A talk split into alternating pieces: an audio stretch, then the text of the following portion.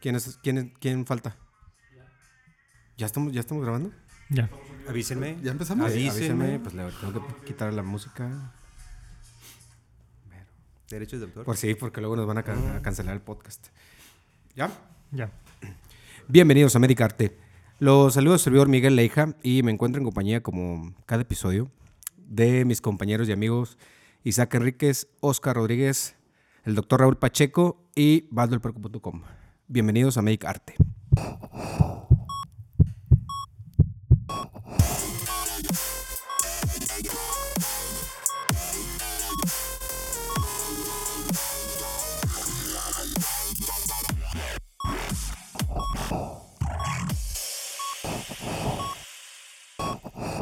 En este episodio, eh, otro episodio muy interesante, contamos con la presencia de una invitada muy especial.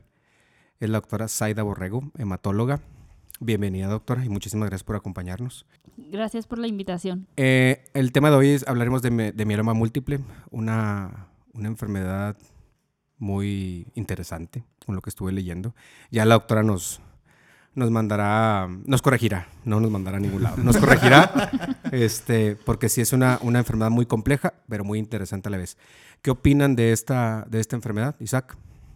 Pues pese a que no es muy conocida por la mayoría de la gente, sé que, no, bueno, no lo, Pues sí, no, por, por ti no. Este, no lo sabía hasta que lo leí hoy en la mañana, que es una de las neoplasias más, bueno, de las hematológicas es la segunda más común, solo, creo que solo está superada por el linfoma de no Hodgkin, ¿no? Y representa aproximadamente el 1% del total de las neoplasias eh, a nivel general. Entonces es una enfermedad que, va, que merece y, y requiere bastante eh, énfasis y, y que platiquemos de ella.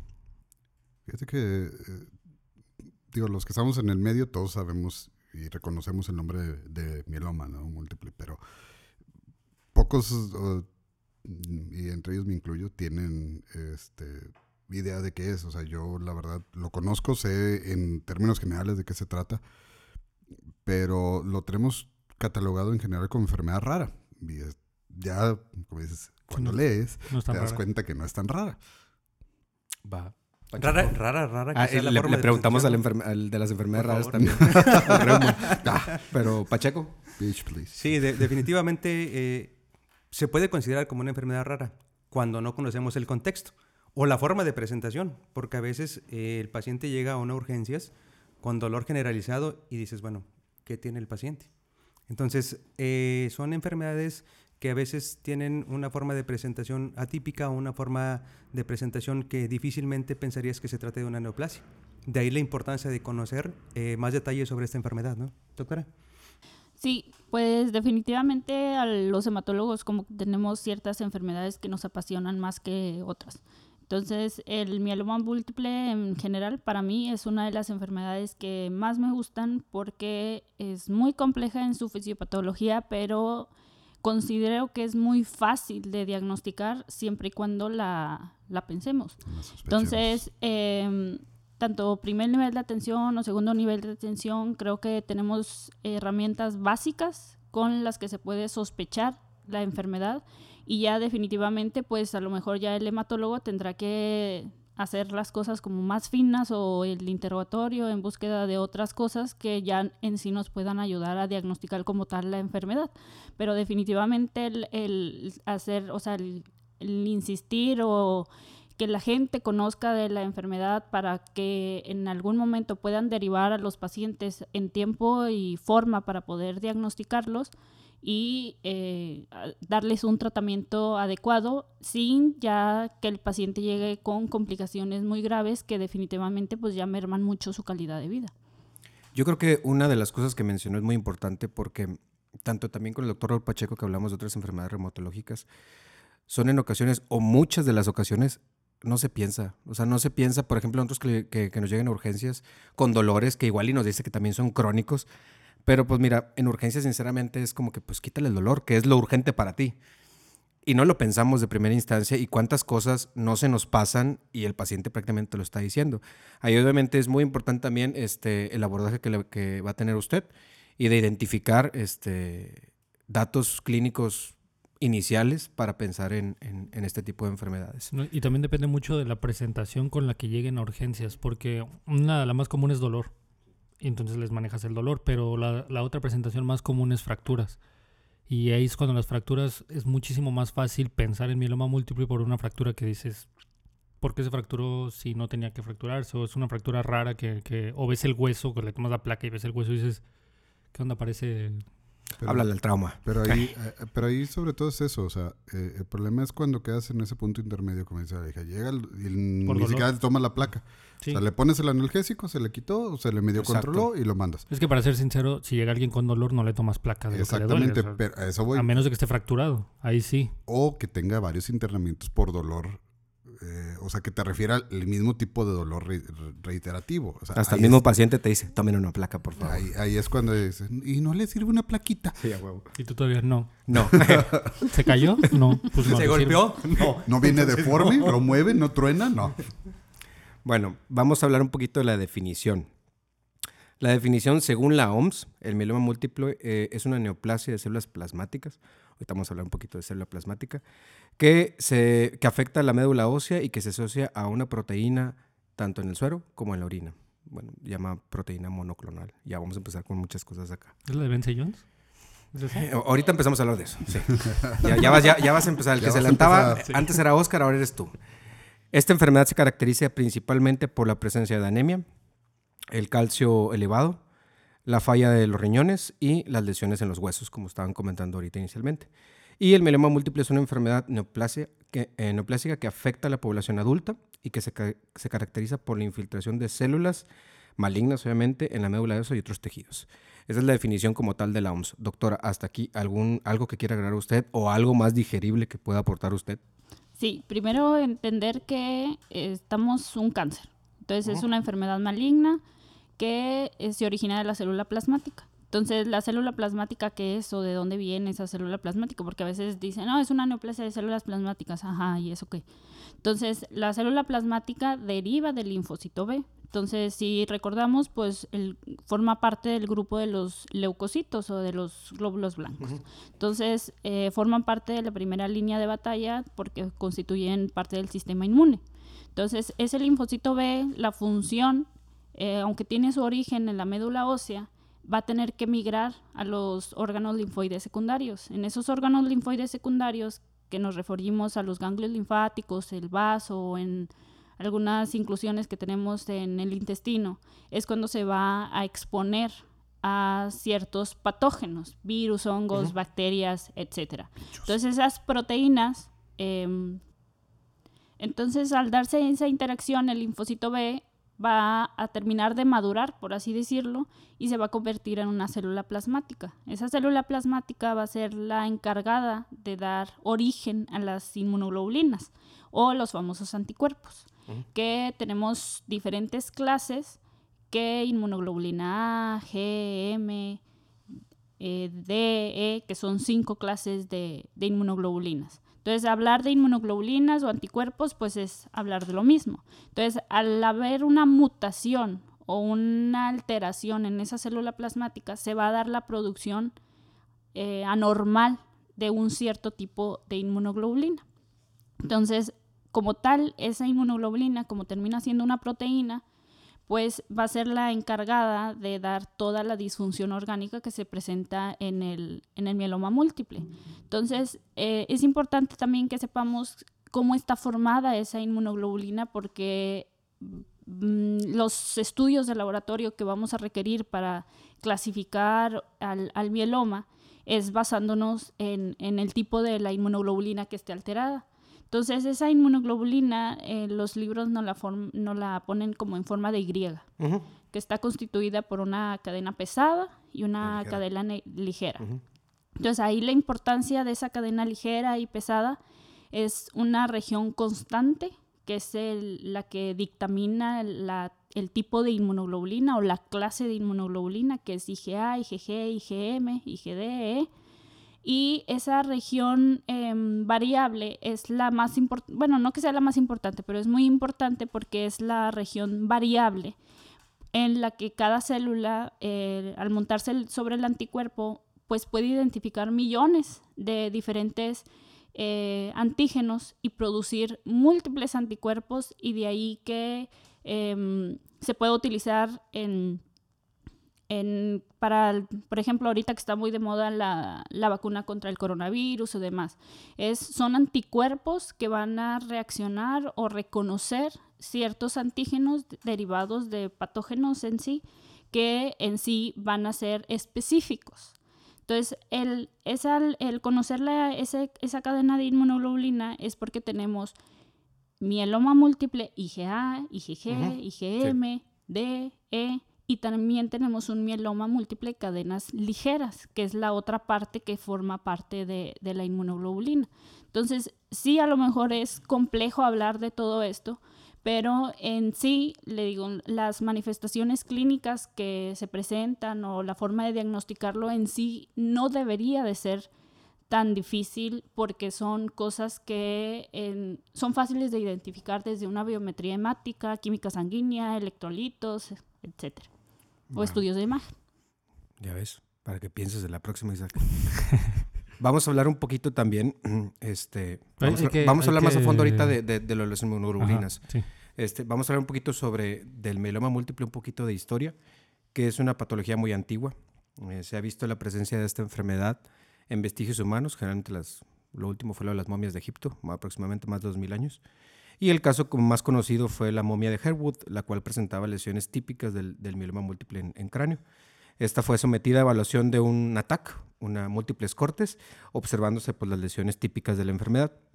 En 1845, Samuel Soli logró la caracterización de la enfermedad y se documentó el primer caso clínico. Sarah Newbury, de 39 años, presentaba astenia, adinamia, dolor este, en los huesos, predominio en la columna, adormecimiento, que son las parestesias, hormigueo, la deformidad y las fracturas, este, a su vez también con los cambios en la orina. Eh, una de las características que mencionaba en, ese entonces era la molitis osium, en la cual significaban los huesos blandos en, la enfermedad en ese entonces. Hace un siglo aproximadamente, el doctor Henry Vance Jones estudió la vida y evolución de estos pacientes y logró identificar un patrón característico de proteínas. Entonces se le nombró de diferentes maneras por médicos que participaron en el estudio de la enfermedad. En el 73 Rustitsky nombra la enfermedad como se conoce actualmente, que es mieloma múltiple. Eh, pero también se conoció como enfermedad de Kaller, por alusión al médico Otto Kaller en 1889, y la enfermedad de Bosolo, en alusión al médico Camilo Bosolo en el, en el siglo XX. Doctora, ¿hasta aquí algo más de historia que conozca de mieloma múltiple? Pues eh, generalmente los primeros cambios que se empezaron fueron eh, ya para identificar la enfermedad como tal, fue el parteaguas de la determinación de la proteína de Benson-Jones en orina, que hasta el 50% de los pacientes van a tener eh, la presencia de la proteína. ¿Esa qué es? Entonces la proteína es presencia de cadenas ligeras. Entonces por eso, recordando la estructura de la inmunoglobulina, está formada por una cadena pesada, por eh, las cadenas ligeras. Entonces, esas cadenas ligeras al final se van a terminar filtrando en la orina. Entonces, ahí es cuando se puede identificar en, en la orina y por eso se le denominó la proteína de Benson-Jones pero pues eh, después eh, se identificó a la célula como tal que era la causante del mieloma por medio de microscopía y se le nombró pues, la, célula plasmática. Y eh, los avances más recientes definitivamente han, sido en cuanto a diagnóstico y tratamiento. Desde los años 80, 90 se empezaron a introducir eh, múltiples medicamentos o drogas para tratar la enfermedad, porque como tal, en cuanto a fisiopatología, son muchos factores las que intervienen en la em, transformación de la célula plasmática a una célula plasmática maligna, por así decirlo. Entonces, eh, desafortunadamente, tanto en institución, bueno, en medios institucionales, pues no contamos con todos los recursos necesarios para poder identificar como tal al mieloma y mucho menos eh, dar los tratamientos que actualmente están aprobados desde la FDA desde el 2005, 2003. Ahorita actualmente seguimos dando tratamientos de los 80s o los 90s cuando pues ya estamos muy retrasados en cuanto a brindarles algo más a, a los pacientes. Entonces, en cuanto a historia y eso, es como que la evolución a cosas más específicas, más hallazgos citogenéticos o moleculares, que eso ya viene desde los 90 con la introducción desde lo que fue el bortezomib, que es uno de los medicamentos que Sí. forma muy eh, parteaguas en el tratamiento del mieloma, y ya actualmente anticuerpos monoclonales, de acuerdo a la identificación que se pueda dar eh, en, Un tipo específico. ajá, que, el, eh, que expresa la célula de- del mieloma. Creo que, creo que les está diciendo la doctora que no hay tratamientos actualmente. Para que, para pongan sí atención. Pa- parece, parece ser que... Mira, me eh, pareció entender algo así. Sí, este, me, me- me apli- creo- me- me recordó las de reuma. O sea, en el, en el institucional sí hay, pero no lo más nuevo. Y en lo privado hay lo más nuevo, pero no precisamente lo más accesible. Este, y entra lo que ya hemos hablado con otras eh, enfermedades, eh, sobre todo las reumáticas, ¿no? De que en, en medio privado es- son enfermedades muy, muy, muy caras de, de tratarse y de manejarse. Bueno, vamos a hacer una pausa porque Isaac ya me está presionando. Y ahorita regresamos con los demás este, estadios a, a ver. Esto es Medicarte. ¿Con los demás qué?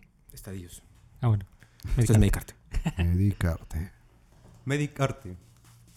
Medicarte.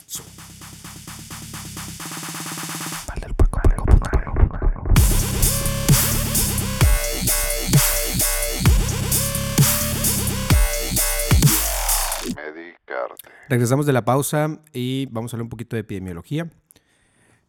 Ya, ¿verdad? Ahora sí, Regresamos de la pausa y hablaremos un poquito de epidemiología. De acuerdo a la OMS, corresponde al 1% de todas las neoplasias malignas y del 10 al 15% de las neoplasias hematológicas. Según las guías de práctica clínica, O sea, 1% de todos los cánceres de todos tipos. Ay, y sí, del a 10 nivel al mundial. 15% de los cánceres de, De- sangre. Exactamente.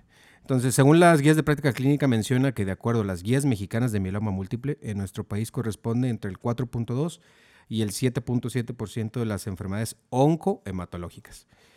Es una enfermedad que rara vez afecta a pacientes menores de 30 años, hablamos eh, entre un 3.2%. El 90% se presenta en mayores de 50 años. Hasta aquí algo más de epidemiología, doctora.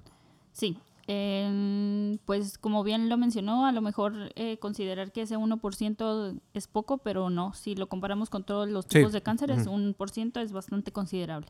Ahora, eh, se ha visto que la incidencia eh, por cada 100.000 habitantes, pues diferentes bibliografías, va del 4 al 5%. Específicamente aquí en Monclova, que será la población que tenemos? 246.000, 200 250, Más o menos. redondos. entonces tendríamos a lo mejor una incidencia anual que se queda corta en cuanto a la bibliografía, ¿no? Porque yo voy a cumplir tres años aquí y tengo casos nuevos, eh, ya 15, 16. Entonces no, no son esos cuatro nuevos casos que se presentan anualmente. Entonces, y eso de los que se han logrado diagnosticar, muy probablemente ha de haber un montón que están subdi- subdiagnosticados. Eh, hablando aquí específicamente en la de, de la ciudad. De la capital del mundo. Claro, el Wuhan mexicano. Eh, entonces, eso es, es muy importante. ¿Por qué? Porque yo creo que estás mm, subdiagnosticada y ya cuando lo logran derivar, pues ya son en estadios muy, Muy avanzados. muy Ya- avanzados. Ya traen letrero de mieloma múltiple aquí en el pecho. En urgencias. Ah, déjame hablar al hematólogo ahora sí. Sí. Y el- lo otro es que no hay raza en general, o sea, Apenas le iba a preguntar eso. de- eh, afecta a la población mundial en general, pero sí hay un cier- eh, cierto predominio por el sexo masculino. Ah. ¿A qué se debe? No lo sabemos, pero sí eh, afecta más a los hombres. Ahora, algo también que es muy importante, que aunque la consideran que es una enfermedad de adultos, pues ahí también, eh, lo, más bien de adultos mayores Sí. eh, que siempre se ha visto que el 90% de la población va a ser mayor de 60 años. Desafortunadamente, eh, los pacientes más jóvenes o a veces más complicados, más, entre más jóvenes a veces los encontramos más complicados con estadios ya muy avanzados. Son, son de la, perdón, son de las enfermedades que, por ejemplo, entre más joven te dé, peor te va. Pudiera este, considerarse, pero también tendría mucho que ver el tipo de mieloma, que Ok. si es de cadenas ligeras o si es una IgA, a lo mejor ahí si tiene más afectación renal o más afectación ósea y pues es más complicado tratar ahí al paciente. ¿Y en niños? No, en niños no, no, esta no es una enfermedad de niños. Yo específicamente no he visto ningún niño. La paciente más joven que se diagnosticó, por ejemplo, en el Centro Médico Nacional Siglo XXI tenía 23 años y aquí la más joven eh, que yo tengo ahorita en Monclova es de 33 años. Pero no, lo, lo de joven no, te- no tendrá ¿no será también que en ellos se piensa menos y se diagnostica en un estadio más avanzado? No, es que eh, como tal no es una enfermedad de, de niños. O sea, No, no, en, en el adulto joven. O sea, lo que decía que eh, al adulto joven eh, este, a veces lo encontramos en episodios, mm, o sea, o con enfermedad más agresiva, que si, eso no tendrá eh, razón de ser en el hecho de que en el, en el adulto joven se piense menos y al Ah, momento del diagnóstico se haga un diagnóstico con mayor retraso, ¿no? Con una enfermedad ya más avanzada. Sí, aparte porque aguantan más, o sea, se difieren mucho eh, eh, ellos mismos en atenderse. Ya cuando se atienden es porque ya el dolor óseo, por ejemplo, es muy, muy intenso, porque ya traen lesiones líticas o fracturas patológicas. Entonces ahí dices, ah, caray, porque alguien de 35 años Sí. o de 40 años se me fracturó o está con falla renal. Entonces eso es como que dices, bueno, ¿y, qué pasó en, a lo mejor en los 5 o 6 años atrás? ¿Por qué? Porque eh, a lo mejor eh, no mencionamos eso al, inicio, pero el mieloma múltiple puede venir precedido de, de algo más. Entonces, hablar de las de enfermedades de las células plasmáticas, pues sí, el, el mieloma múltiple como que es la reina y de las enfermedades que afectan a la célula plasmática, pero hay algo que lo puede predecir o más bien no predecir, sino antes. Preceder. Ajá, preceder más bien. Como de, con factores desencadenantes, infecciones eh, virales. o- Ajá, entonces ahí tenemos una gamapatía monoclonal de significado incierto, que es nada más el incremento ¿Cómo? en Ja. Gamapatía Sí, de hecho aquí tengo, aquí tengo la clasificación también de eso. eh, gamapatía O sea, monoclonal de significado incierto. O sea, es el incremento ahí nada más de la proteína, pero sin tener un daño a órgano blanco. Y luego tenemos el mieloma múltiple de asintomático, que ahí ya tenemos incremento en la proteína, pero todavía el paciente no trae síntomas. Y por otra parte tenemos al plasmocitoma. Plasmocitoma es el tumor de células plasmáticas que puede ser extraóseo o a nivel óseo, que es el puro cúmulo de, de células plasmáticas. de hecho, por ejemplo, hablando de eso de, de la clasificación, uno, bueno, según el Grupo Internacional de, de Trabajo sobre el Mieloma, ya lo mencionó el primero, que era gamopatía monoclonal de significado incierto. Mieloma sintomático o mieloma latente. Estaba así. El mieloma sintomático, mieloma no secretor, el plasmocitoma óseo solitario. Aquí lo, lo, lo encontré que estrictamente no es, no es un mieloma múltiple. no. Es estrictamente, ¿por qué? No sé, ahorita que, que lo diga la este, Ahí dice. Ah, Ahí decía. Este, y el mieloma múltiple, este, eh, bueno, en este, en el mieloma múltiple no encontramos proteína de mensuero, también en en el plasmocitoma. Y hay otro que se llama plasmocitoma extramedular. Esa fue la clasificación que encontré en, vaya, porque había muchas, muchas cosas de cada uno. Wikipedia. Bueno, Sí, ver, para, rincón del para- vago. para que nos entendamos, gamapatía monoclonal, eso se refiere a monoclonal, significa que es el, el- la misma tipo de células, o sea que es una misma familia. Gamapatía se refiere a que Sí. viene de las... O sea, la célula que se mutó es la que va a dar origen a, A todas todas, las las, demás. pero son todas comparten las mismas características. Todas son iguales. célula. Son muchas inmunoglobu- inmunoglobulinas iguales. iguales, o sea, del mismo tipo, sin saber por qué diablos ni de cuál tipo. Nada más hay muchas más de las que debería Ajá. haber. Eso significa gamapatía monoclonal, o sea que es una célula que está generándose a sí misma muchas veces, una Sí, replicación celular. Ahí lo importante es que, por ejemplo, en la fisiopatología se van acumulando el daño. O sea, el- esa célula tumoral probablemente va a desencadenar o va a terminar en un mieloma múltiple.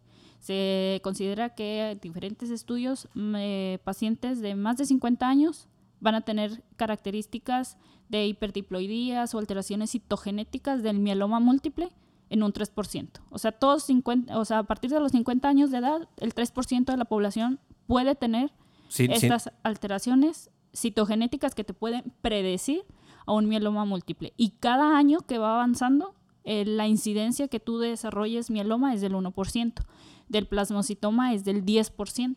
Entonces, ahí por eso también hay- habría que eh, como que encontrar o eh, identificar esos pacientes porque a la larga pueden desarrollar ya el mieloma múltiple.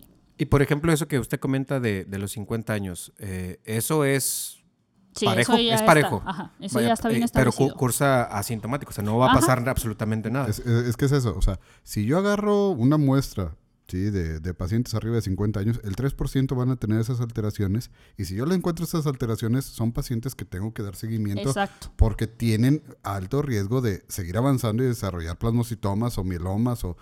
¿sí? Los que no los tienen esas alteraciones, Pues tendrán otros cánceres. Con su médico quizá, familiar. O, sabrá Dios O sea, qué. aparte del tacto rectal, Sí, tienes que checar las plasmas. Arriba de los plasmocitos, 50 tus años. plasmocitos. O sea, ya O está sea, cerca de la población de riesgo. Ajá. Entonces, ahí el- Mande. Ya está, ya está cerca de la población de No, no, riesgo, no. entonces. Ust- ustedes. Yo, yo, yo todavía no. Todo me falta, todo me falta. O sea, eh, el, allí lo difícil, por así decirlo, es que son alteraciones citogenéticas. Entonces, ¿quién se va a andar haciendo un cariotipo o alteraciones moleculares pensando de que en algún momento pueda desarrollar un mieloma? La Entonces, semana pues, pasada me hice uno. No. Ah, Hoy la mañana me hizo. Oye, como los que se andan haciendo tag por semana. Digo, no, Sí, sin entrar en Ah. detalles. Sí. Bueno, de la clasificación, quiero abordar algo más porque luego tengo los, los tipos de, de mieloma y ahí es donde abordo cuál es el más característico o cuál es el más representativo.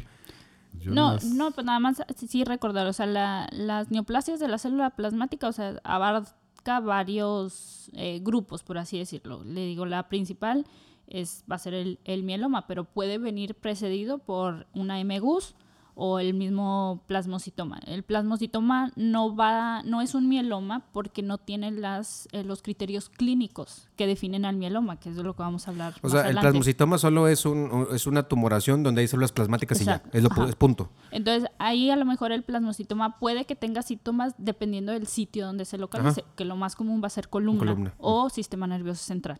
Entonces, ahí eh, generalmente se extirpa el tumor, se da radioterapia y se acabó el, el problema. problema. Hay que darle ese seguimiento porque se puede transformar en algún momento a un mieloma múltiple. Bueno, pero también, o sea, se extirpa el tumor y se acaba el problema, eso está medio, no, no está así tan fácil, está medio cabrón extirpar un tumor de la médula, o bueno, de la, de la, de la columna vertebral. de la columna vertebral y puede tener muchas afecciones por, por la simple... Por la localización. Ah, cl- O sea, sí, por la por la localización y la Sí, cirugía. bueno, extirparlo no está tan sencillo. O sea, no nada más es El- extirpa el pulmón y se punto- acabó El el punto es que perro. está Claro. localizado y si tú logras quitar ese, ese foco localizado, o sea, eh, quitas el problema. Hacia eso va, no hacia que, ah, bien fácil, le, le hago Es una cuchareada sí, y ya lo saqué. se escucha Sí, así como... comparativamente con mieloma múltiple, que es a nivel sistémico, el otro está localizado. Ajá. Entonces, Pues es para que- entenderos un poquito, plasmocitoma, pues es una, Una bola. de células plasmáticas. Exacto. Dijeron, Una vamos bola. a hacer una fiesta, se juntaron todas en un lugar que es comúnmente la columna vertebral y ahí están. No están dando molestias a otras partes del, del, del or- del- del cuerpo.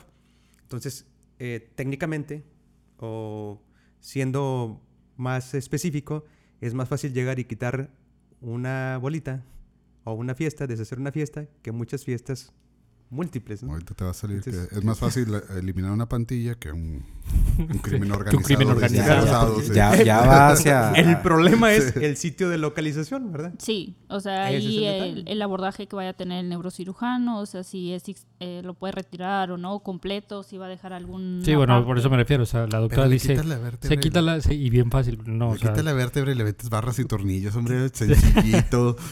Dentro de la medicina O sea, hay una mí clase que se llama que tienes que tener empatía y que tienes que tener este eh, simplicidad en los términos.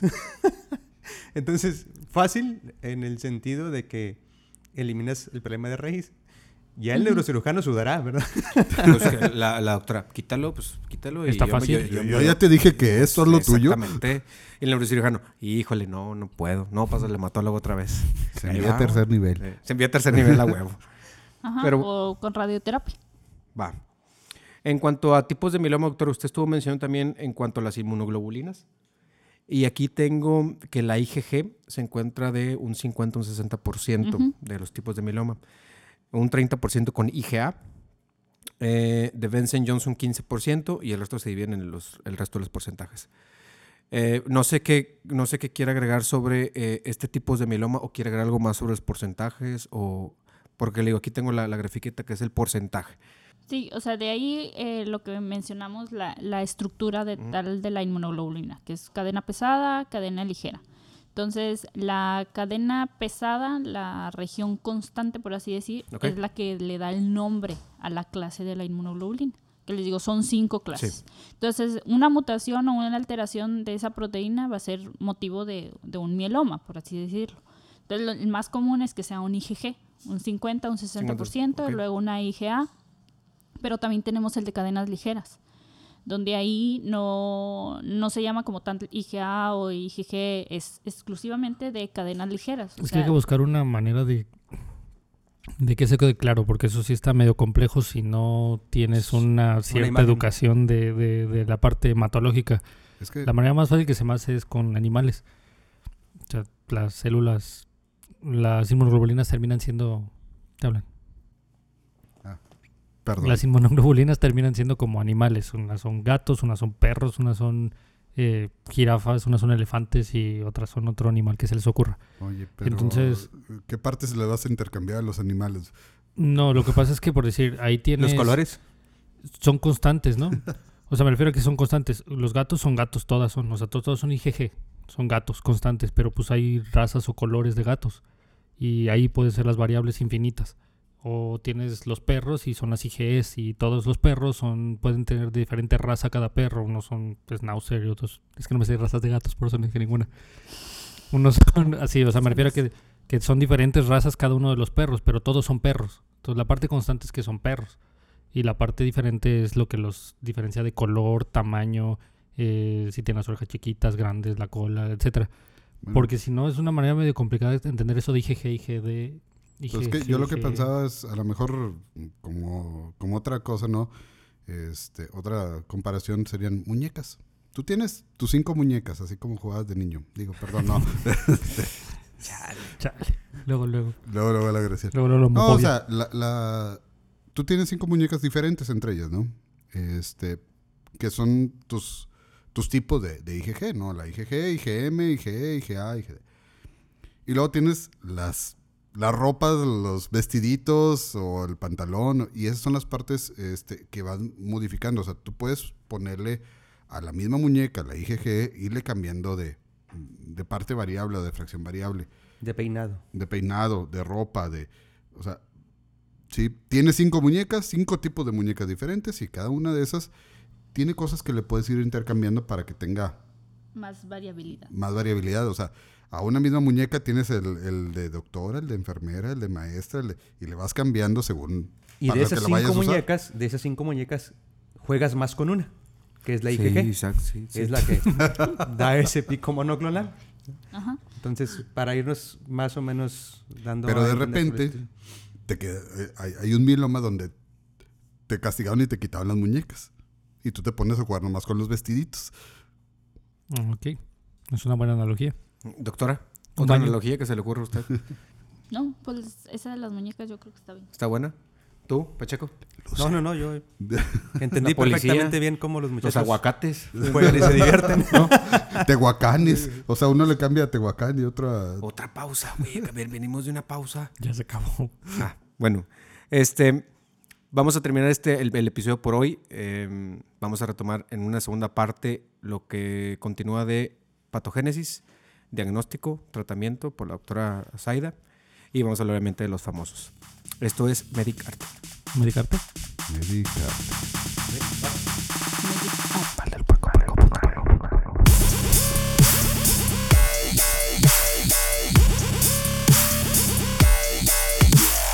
Medicarte.